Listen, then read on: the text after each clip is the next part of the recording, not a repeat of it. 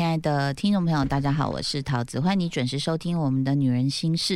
今天呢是年度年尾的大合体，要欢迎到我们的募资和这个保人院长啊，见面了耶！很难得。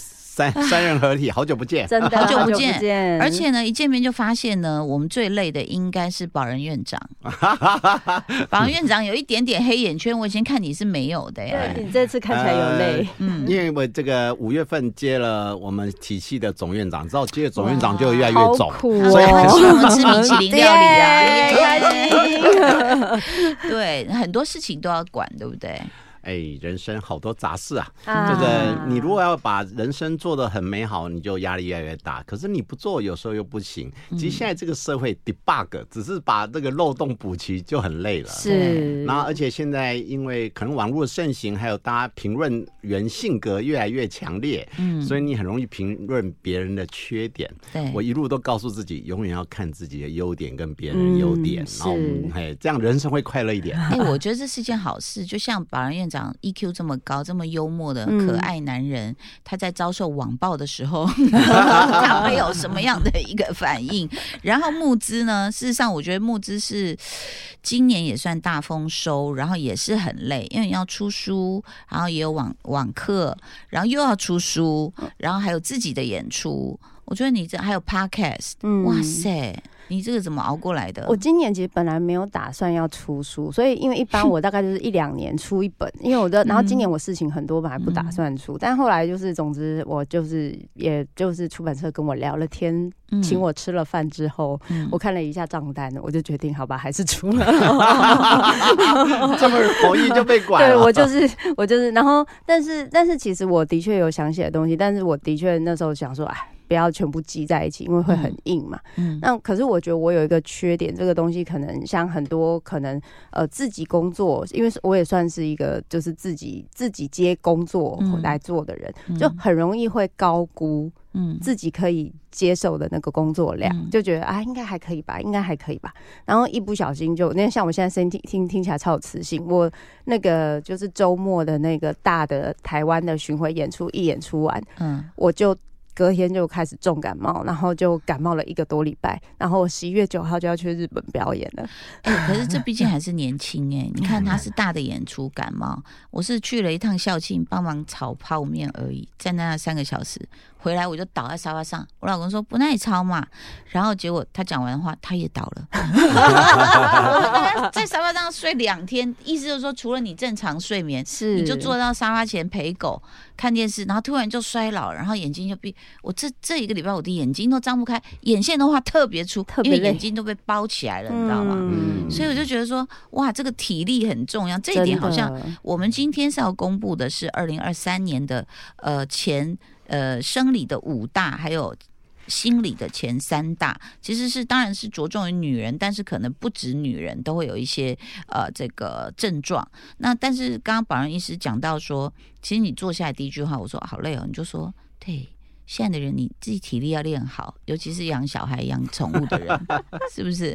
对呀，顺便插播一下，就是流感季节到了，该打疫苗，真的，疫苗。我我一直想要找时间去核心打，因为离我家很近。OK，好。那保安院长其实有整理出二零二三的前五名，其实呃，这五名呃，你认为是都具有对呃女人的影响力，未必有些会看病，未必她实实际上浮出台面，拿着健保卡到你面前的有。这么多人，但是你知道有一些黑数也会进入前五名，对不对？是的。那第五名你选的是呃更年期，我们就倒数 final 就对了哈。对。呃，第五名更年期其实不代表他的人数比较少，其实他的人数是最多的，但能来问诊的不多。对。但是第五名为什么先讲呢？他未来会明日之星。其实更年期每个女人。都会更年期，照这个人数比例，所有的病人，所有女人都是我的病人啊！是，但是我想请问一个问题：我们发现很多慢性病变年轻化，请问更年期会提早吗？好问题，这个在二十年前我就被问过我这个问题，因为呃，资讯的发达，所有大家都知道，哎，大概五十岁应该才停经，我为什么四十七岁？那我妈为什么五十三岁才停？于是就会比较，但是更年期停经有没有早停呢？就跟比财富一样，你永远找到比你晚停跟早停的人。我们 average 全世界平均统计的停经年龄大概还是没有特别提前，嗯，average 还是在五十岁上下。嗯，那几个逻辑，如果没有生育的人会早个一两年，你完全没生育就是拉到四十八岁。可是你也看到很多没生育还是五十岁左右停经。第二个，你的生活上也许你补充荷尔蒙，或者是你。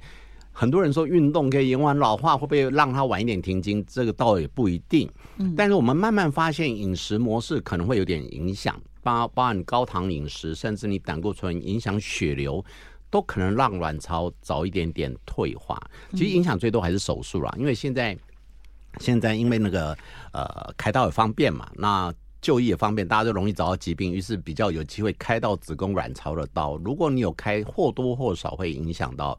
卵巢的功能，至于整体来讲有没有平平均停经时间有没有提前？目前认为是没有没有提前，但是因为大家生的少，所以 average 就会早一点点。哎，可是我身边真的有有生哦，可是四十二岁就停的。是的，那时候我跟他聊天，我说为什么？因因为我想说每个人的经历不一样，他明显就是说。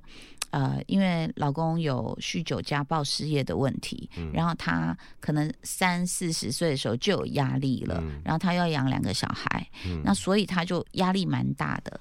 那我觉得他四十几岁有挺身的时候，我说哈，怎么这么早？这个会不会也是就是说，除了刚刚讲的饮食啊，或者是生育的影响？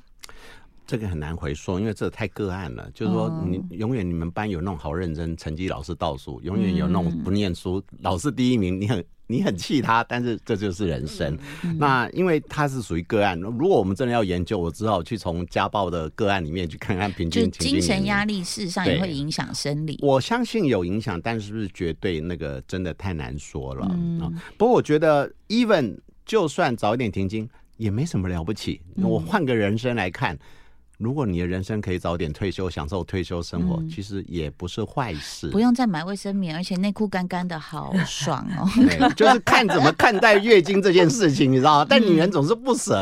哎，她一停经，我知道你不觉得很舒服吗？是啦，是蛮舒服，可是又有点不舍，在于我怎么好像比别人早了一点，或者是又丧失了好朋友，以前每个月会来见面，现在没有了，她有点青春流失的感觉。对。可是问题是，哎，我真的有发现到，就是说那个停经以后。后啊，讲话的 key 变低耶，会不会最后我就变男的啊？好，我讲一个概念啊，其实我们在所有的停经的概念是这样：停经的时候，你的卵巢功能衰退，所以你的雌激素会大幅下降。嗯，但是身体是一个和平共存的地方，当你雌激素下降，你的雄性素表现就会突出。哎呦，你雄性素也是下降，但是因为雌激素以前两百单位，你剩到剩五，嗯，那你雌雄性素可能以前十单位，现在还剩六。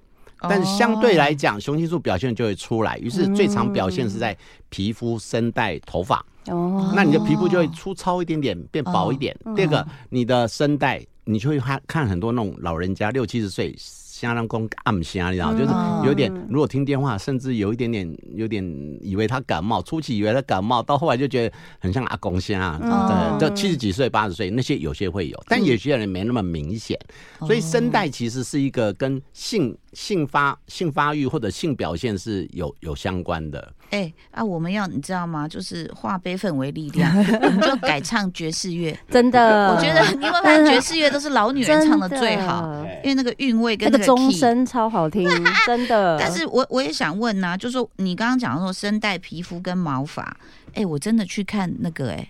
头皮的医生呢？嗯，我想在我前面这一块植发，哎，我真的去询问了，嗯，然后就反正他也分析了很多原因啊，什么什么的。那但这一点我也想问，嗯，呃，院长就是说，刚刚你有讲，他说更年期其实大家都可能将来总有一天会走进你的诊间嘛。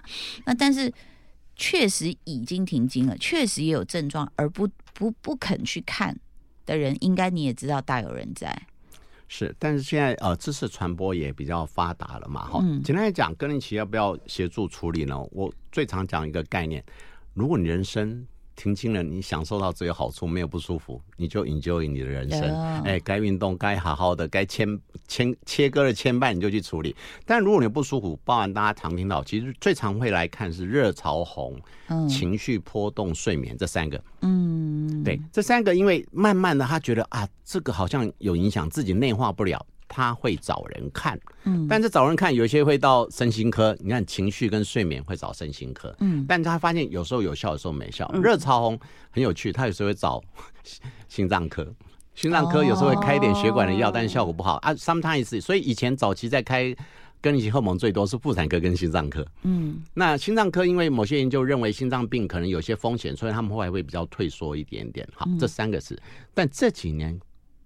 另外一个大宗找让他来找我们的原因，是因为我们叫生殖道的萎缩，嗯，就是阴道膀胱的萎缩。那阴道的萎缩，分泌物会比较干燥一点点，于是会产生性生活的疼痛。嗯，那第二个呃，膀胱这部分黏膜的萎缩会导致它容易频尿、急尿、夜尿，甚至要尿失禁。这个都是跟生活品质，甚至跟另外一半相处的困扰。对，这几年因为这样来就医的。上升非常多倍，那肯就医我觉得都是好事。像我，我不知道膀胱萎缩包不包括这个，我就跟我们的就是年龄相近的闺蜜在聊天，是。我就说，哎，常常啊这样子喝，因为我也常喝水，喝很多，有时候还会喝一些那种什么消水肿，这样女明星就是一大罐的一直上厕所，可是就是会那种，就比如说我现在要去走山路了，然后我就明明已经上过厕所，他出门前就会觉得好像有要上，然后去上不是没有哦，他真的有。但秒数不是那种一滴两滴，不是这样，它可能会是一二三，还可以上到这样子的尿量的时候，然后我就在想说，这样到底正不正常？这也是膀胱退化的一种，这个就是因为它容量减少。其实尿尿是一个复杂的功能，如果大家理解的话，第一个呢，我们膀胱容量要有一定的程度，比如说你一百五十 CC 有感有一点想尿尿，两百五十 CC 有就。比较要跑一下厕所，三百五十 CC 很难忍。可是你年龄渐增的时候，你可能容量会变少。你可能以前还可以到三百五才去，你现在可能一百五就那种冲动感就会有。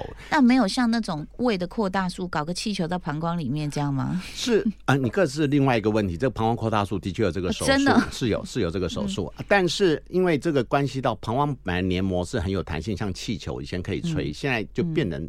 比较没有办法吹那么多。第二个还有它的 sensor，膀胱其实有 sensor，就是说它知道什么时候该提醒你要上厕所。嗯，那像有的人膀胱无感，他撑到六百八百都不知道，膀胱胀破都要的也有。所以膀胱是一个复杂的机制。第一个时间它要正确告诉你，哎，你该上厕所。第二个，甚至于你还可以主观控制一下，控制什么？你那个瓶盖口就膀胱颈口能够锁紧一点点，你才能锁得紧。要不然你以前可能想尿尿，哎，憋得住。你现在会觉得憋不太住。女生只要有一次漏尿哈，她从此又有心理阴影，所以她要一直跑厕所。没错，所以其实像比如我我去走那个山路一圈一圈，我们都会先放一个水在管理员那边，然后到了就喝。我每次喝就喝一小口。我也不敢喝多，因为很怕说你在走的过程又想要上厕所。不过你你讲到这个更年期已经这么多问题，这是年度整理出来的第五名。那募资有前三名，你的第三名心理方面是，嗯呃，第三名应该是忧郁哦，忧郁对忧郁好。这个忧郁，我觉得这忧郁它很、它很、它有很多复杂的部分。有些人就说：“那我心情不好，这样就是有忧郁症吗？”那呃，我现在就是吃不下、睡不着，我遇到心情不好，这样子就是忧郁吗？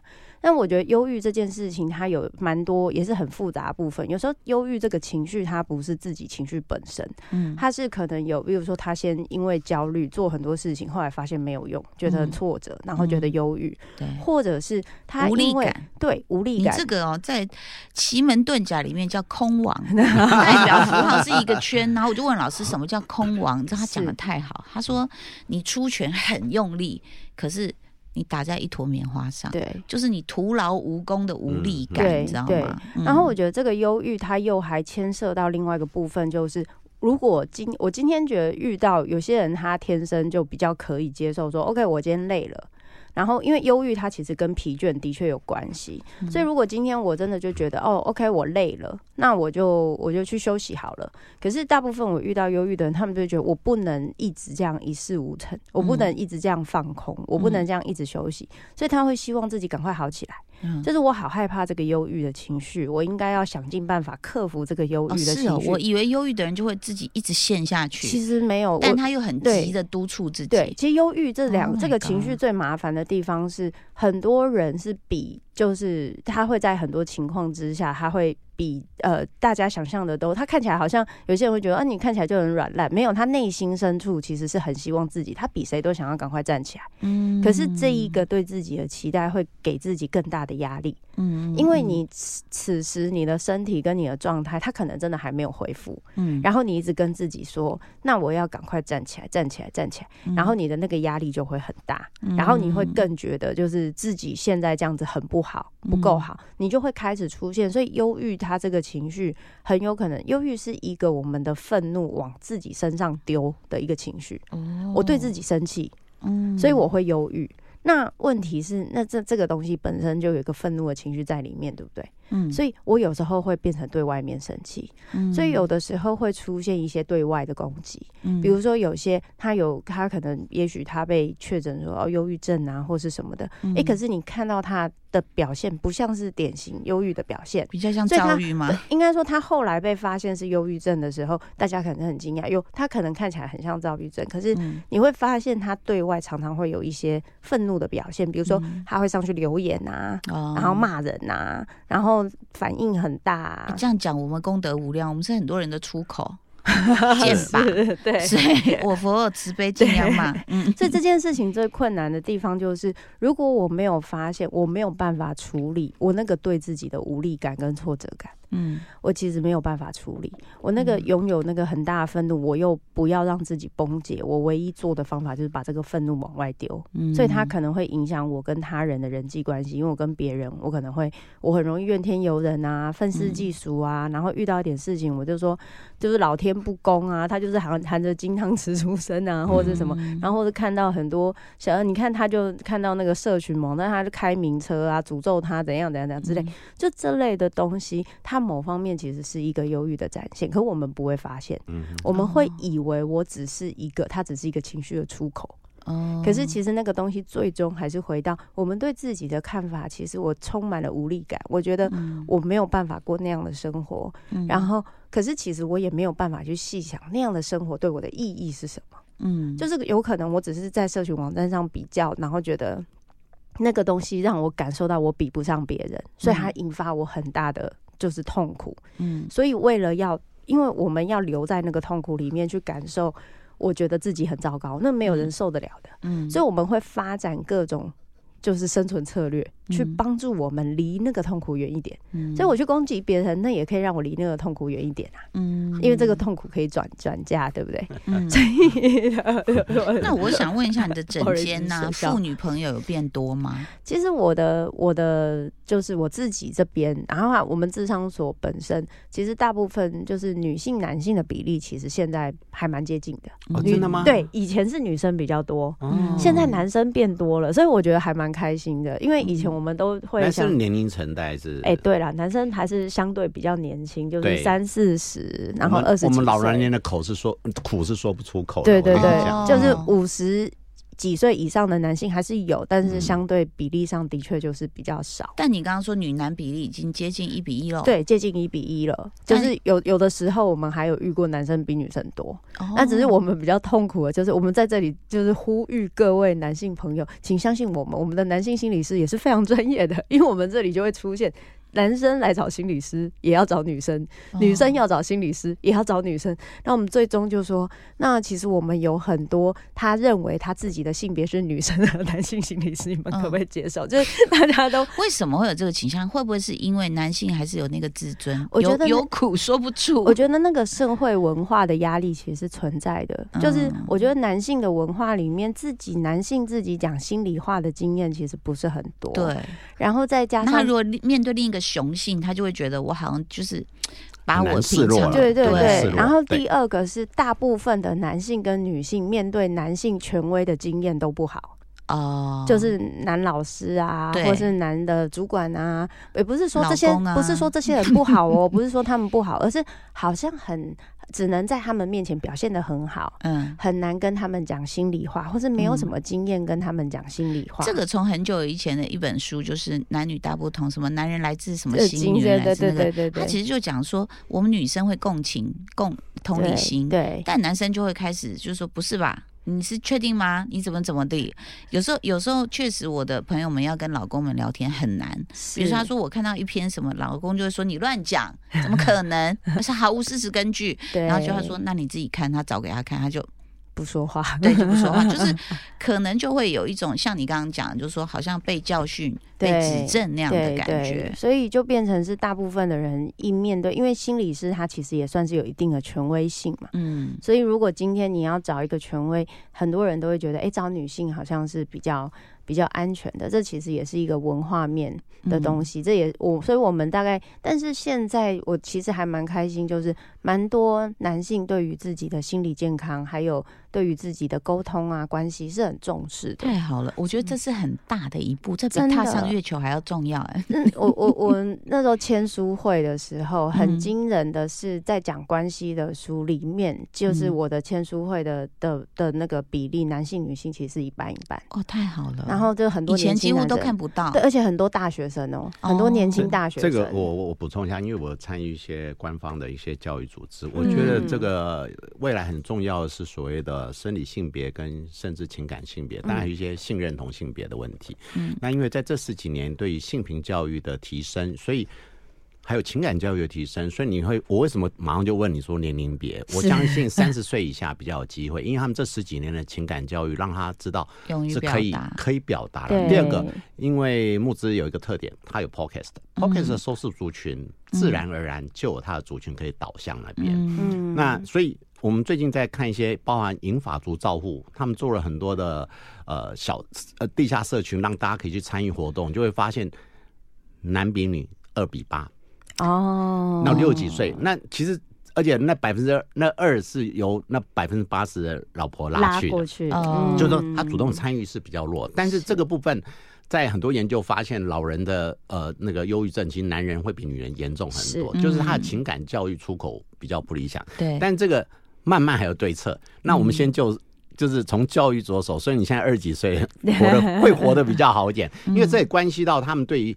情绪上，我刚刚那个、那个、那个桃子讲的那个，呃，所谓的呃生理性别的认同跟情感的认同，其实现在男性生理性别他也勇于表达自己。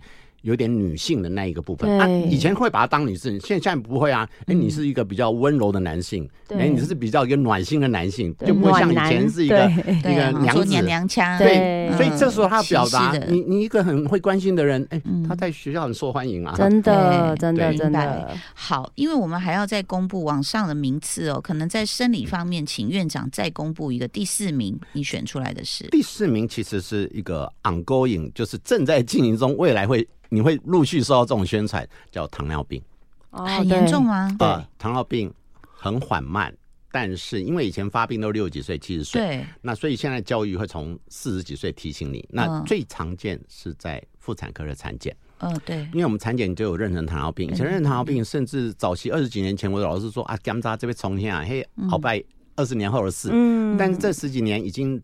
步入几乎每个都会来认呃来来来筛检。那以前认糖尿病，如果认得检查出来，两种心态，有的说哦糖尿病很好啊，小孩变巨婴哦，以后小孩长很大很好。真假？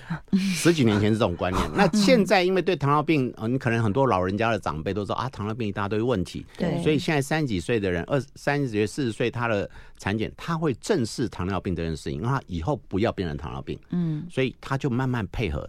当你二三十岁、四十岁左右，你有认知糖尿病，甚至在那段时间你必须接受教育，不一定用药，你饮食上要注意，你呃体重要控制，甚至在生活模式上可能要做一些调节，会影响以后他好的生活态度跟饮食态度之后，他会影响他未来小孩跟先生。所以其实我们如意算盘教育妇产科，妇产科来教育他的。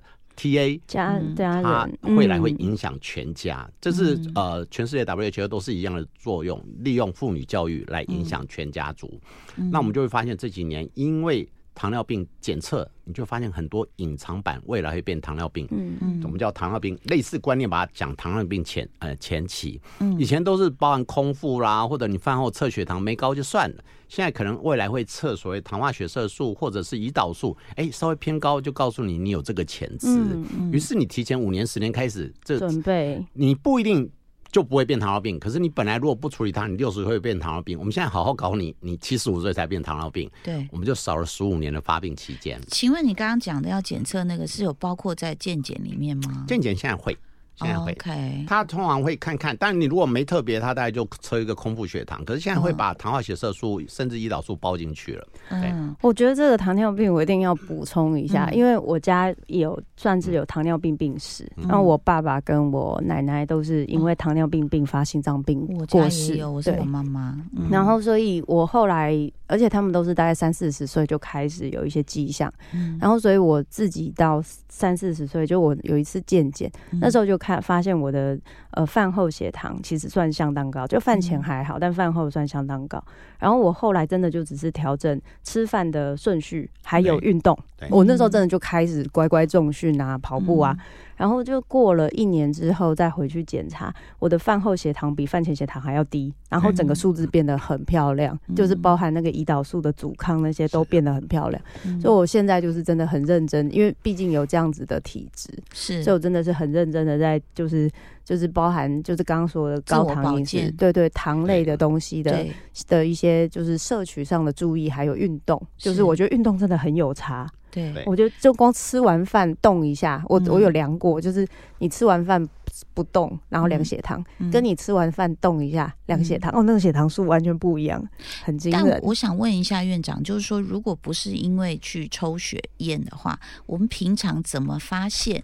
就说，哎，我好像有一点这个征兆了，有没有什么？当然，临床上是可以讲症状，但是很不好查啦。嗯，就是。大家知道糖尿病的三多嘛？这个多吃多喝，然后体重下降，然后多尿，其实包含口渴、频尿、容易饿、容易累，嗯，然后甚至影响到眼睛视网膜的时候，你就觉得视力变差。但你仔细想一想，我刚刚讲这个，跟更年期太累的时候也会这样。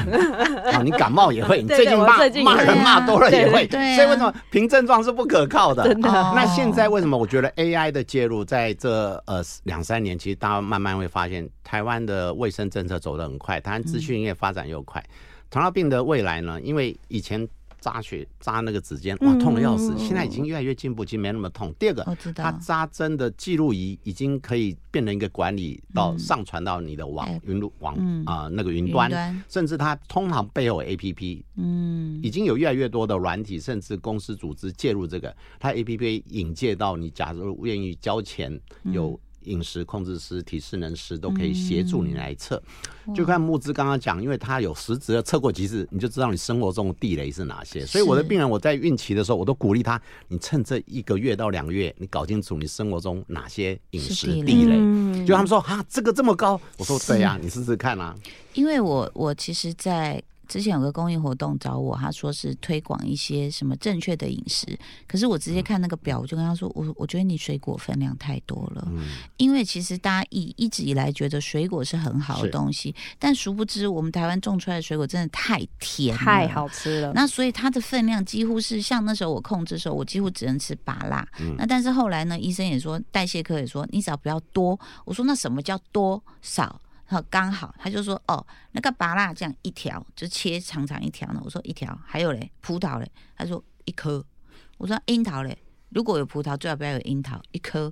都是用米其林式的在吃，是。那而且最恐怖的是很多人喝果汁，对，我觉得这个最大的地雷就是之前还有甚至有很谬误的那种啊美少女在推广的，我们只喝果汁减肥，那个就是最恐怖的事情。我常常在呃一简单的讲就是呃手摇饮、精致甜食，还有一个是水果，这三个是很隐藏版的地雷。嗯，尤其果汁，你刚刚讲的对，因为果汁你想吃水果还蛮累，你要嚼一下，对，那这是果汁。是纯化的，甚至很多果汁是把渣去掉，那更惨。对，那尤其你刚刚讲的很对，台湾水果太好吃，对，太甜了哦。所以其实我还记得我认成糖尿的时候，还去水果摊说，老板说：“哎，这个刚出来柳丁很甜呐。”我说：“老板有不甜的水果吗？” 老板就觉得碰到异类。好的，下周我们其实要公布的这个女人的二零二三这个累积下来的前三大将会是甲状腺、子宫内膜癌，还有。乳癌，乳癌。那心理方面前两名是，呃，焦虑，然后还有愤怒，对，对不对？好的，我们下周再跟大家来揭晓。也非常谢谢两位专业人士，希望我们大家都身体健康。谢谢，拜拜。